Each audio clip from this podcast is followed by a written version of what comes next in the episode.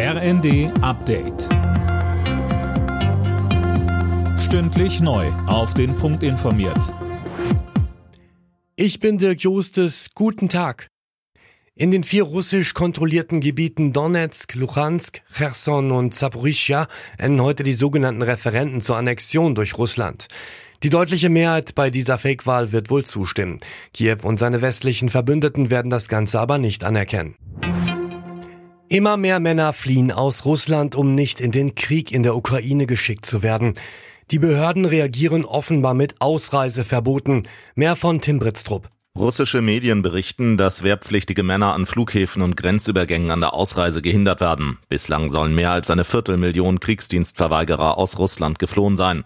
Außerdem gibt es Berichte über mindestens elf Fälle, in denen sich Menschen aus Verzweiflung selbst angezündet haben sollen. Die Behörden haben mittlerweile Fehler bei der Umsetzung der Teilmobilmachung eingeräumt. Teilweise wurden wohl auch, anders als angekündigt, Familienväter und Studenten eingezogen. In München treffen sich heute die Innen- und Justizminister von Bund und Ländern.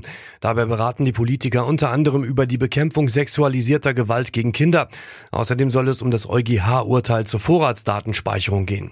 Das massenhafte Speichern von Daten verstößt gegen EU-Recht. Die NASA hat in der Nacht mit Absicht ein Raumfahrzeug gegen einen Asteroiden fliegen lassen. Das spektakuläre Experiment wurde online übertragen. Gisa Weber, worum ging es dabei? Ja, im Prinzip geht es um die Verteidigung unseres Planeten im Fall eines möglichen Einschlags.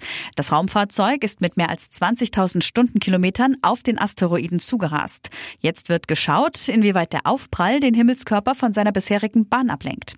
Keine Sorge, er ist in 11 Millionen Kilometer Entfernung unterwegs und damit ungefährlich. Alle Nachrichten auf rnd.de